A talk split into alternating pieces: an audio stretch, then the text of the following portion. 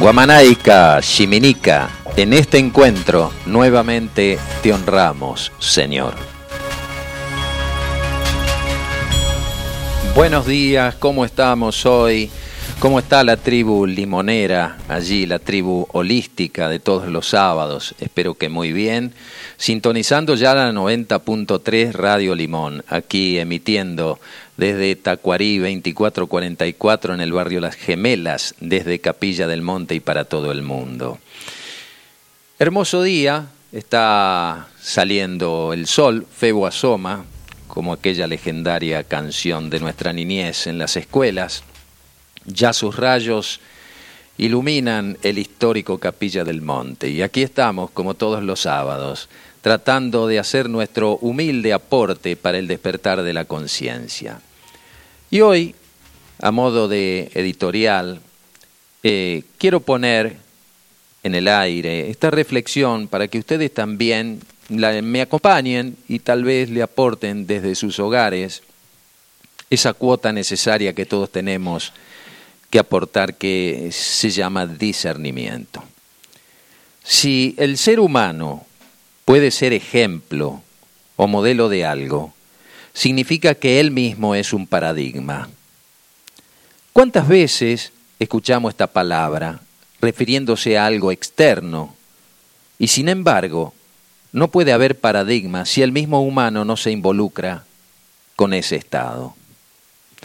¿Puede el hombre virtuoso establecer las razones que lo fundamentan o simplemente se repliega en su virtud y habla a través de su obra? Existen distintos tipos de paradigmas, basados todos en un proceso teórico, hasta que esas ideas van tomando forma.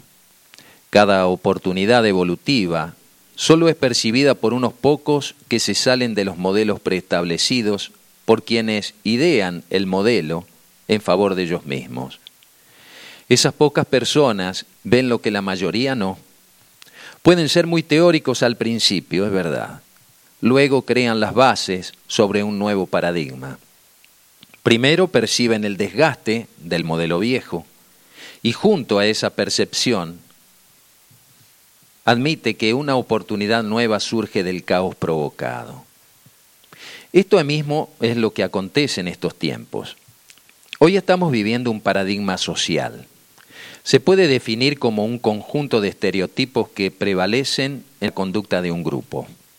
No obstante, los paradigmas sociales se conforman por un conjunto de creencias y conocimientos que forman en cada sociedad una visión sobre la manera de entender el entorno. ¿Cuál es el paradigma actual? Sería la pregunta. La ciencia actual, al menos la ciencia oficial, se ha basado en los últimos siglos en el paradigma newtoniano mecanicista, surgido allá por el siglo XVII, con la separación de la realidad entre el mundo material y el inmaterial. Hoy vemos, gracias a la física cuántica y al gran trabajo realizado previamente por los místicos y libres pensadores, cómo todo aquello considerado como una gran verdad está siendo cuestionado y revertido por los que están libres de todo condicionamiento científico, religioso y cultural.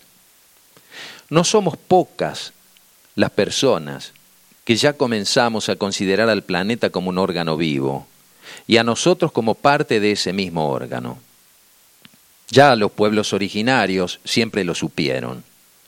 Los fenómenos cuánticos, la influencia de la mente en nuestros cuerpos, la naturaleza de la conciencia o la relación entre mente y cuerpo son algunas de las pautas que rompen con el paradigma que aún nos rige y que le queda poco. Por eso este paradigma está destinado a desaparecer y seremos los creadores, y ya lo estamos siendo, de un paradigma nuevo. Las disciplinas emergentes como la física cuántica, las neurociencias, la ecología, traen a pensar en ese nuevo paradigma que es impulsado por el despertar de la conciencia. Es, diríamos, un proceso natural que responde pura y exclusivamente a la ley de evolución.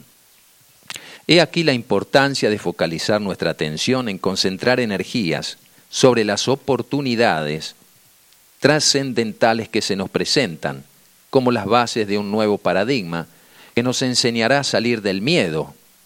Miedo a la muerte, miedo a cambiar de creencias, miedo a perder, miedo al fracaso, miedo a Dios, en definitiva, miedo al amor. Ya comenzó a gestarse el nuevo paradigma. Se están dando cuenta, ¿verdad? Cada vez más personas se involucran en ese cambio, como lo anunciaron los ancianos mayas en sus profecías y otras tantas culturas que solo aguardan en paz el advenimiento del nuevo sol y la nueva tierra, aunque todo lo viejo haya perimido. Y así debe ser. Cada ciclo planetario concluye con una gran crisis, necesaria, por cierto, para salir, entre otras cosas, del prejuicio. Todos podemos contribuir si mantenemos firmes nuestras convicciones de que un mundo mejor es posible y que comienza en nosotros mismos. Si comenzamos a construir dentro de nuestras mentes pensamientos más bellos e integrativos con la naturaleza, los beneficios serán enormes. No es verdad que hay que buscar en otros mundos, en otros planetas, cómo continuar nuestra subsistencia. Es en este donde se construyen los paradigmas de una sociedad más justa y amorosa, integrada al cosmos, por supuesto. El hombre que viene será telépata y con este avance desaparecerá la mentira. Ese es el gran paradigma que nos hará libres. ¿Me ayudan a visualizar ese nuevo mundo? Claro que sí. Bienvenidas, bienvenidos. Esta es la otra realidad que rompe el viejo paradigma y te ofrece tu más grandiosa herramienta, como nos dice Jorge Ollanarte.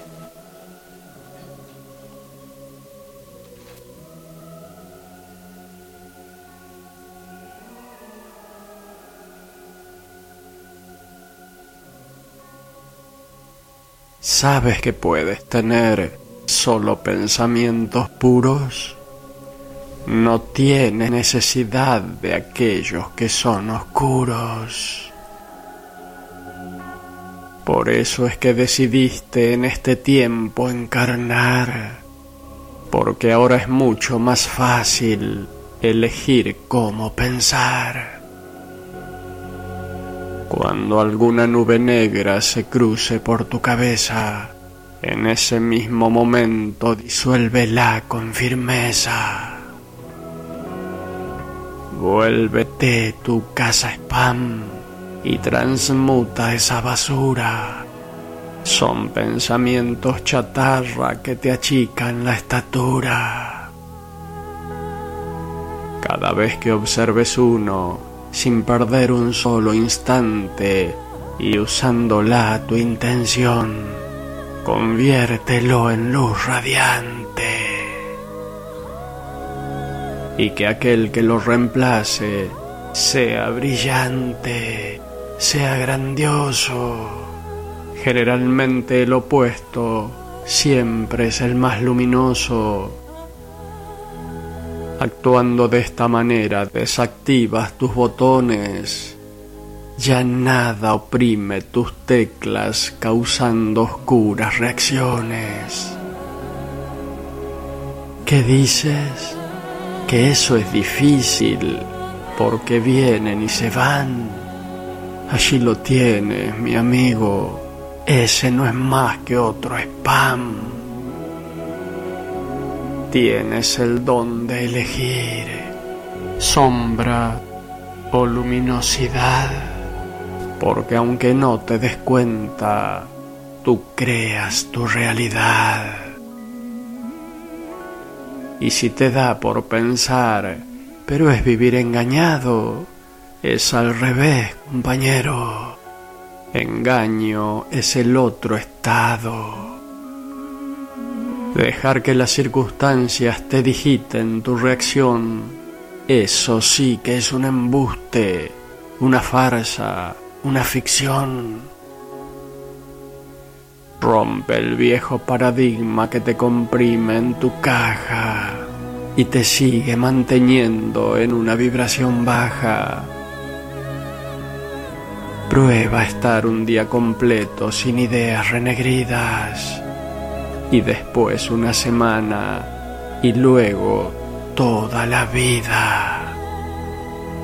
Porque no estás en el mundo para una estancia pequeña. Puedes hacerla preciosa y deslumbrante y risueña.